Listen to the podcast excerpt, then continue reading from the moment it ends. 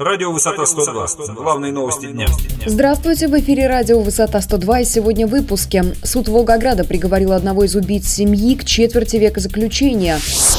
Правительство Волгоградской области продолжает оптимизацию. Суд Волжского обязал мэрию наладить освещение на улице. Подробнее далее. Волгоградский облсуд приговорил к 16 и 25 годам лишения свободы Асламбека Абубакарова и Рудика Айрапиняна соответственно. В январе 2008-го они совершили разбойное нападение на дом семьи из города Котельникова, убив супругов и ранних их семилетнего ребенка. Об этом сообщили в пресс-службе областного суда. Как пояснили в Следственном управлении Следственного комитета России по региону, муж и жена скончались от множественных ножевых ранений. Ребенку удалось выжить только благодаря тому, что он притворился мертвым. Добычей преступников стали 200 200 тысяч рублей. Когда Бубакаров и Рапинян скрылись с места происшествия, в дом пришла соседка потерпевших, которой мальчик обо всем рассказал. Рапинян проведет первые 10 лет срока лишения свободы в тюрьме, оставшиеся 15 лет в колонии строгого режима, а Бубакаров будет отбывать наказание в колонии строгого режима. Также ему назначено дополнительное наказание – один год ограничения свободы.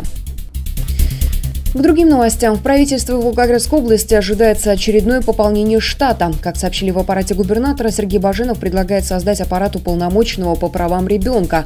Кроме госслужащих, которыми пополнится штат аппарата, сюда будут включены должности, не отнесенные к должностям госслужбы. Всего в аппарате, помимо уполномоченного по правам ребенка, планируется 12 должностей, начиная от руководителя аппарата, заканчивая специалистами. Помимо этого, планируется создание общественных приемных детского омбудсмена. Финансироваться деятельность новой структуры будет из областного бюджета. В год на эти цели будет расходоваться более 11 миллионов рублей. Сюда помимо зарплаты сотрудников включены траты на аренду помещений, приобретение мебели, компьютеров, транспорта, связи, командировочные расходы и даже на прием и обслуживание делегаций, а также приобретение сувениров.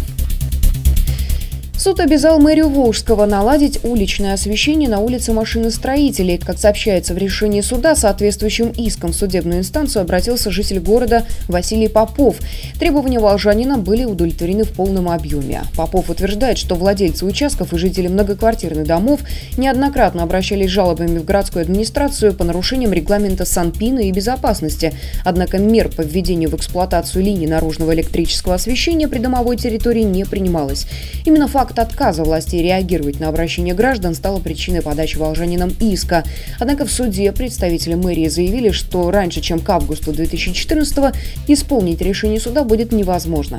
Соответствующее заявление об отсрочке исполнения направлено в суд мэром Мариной Афанасьевой. Мы следим за развитием событий. Эти и другие новости читайте на нашем портале v102.ru. Начинайте день на сайте информационного агентства «Высота 102». Расследование, политика, экономика, происшествия, спорт и другие главные новости дня.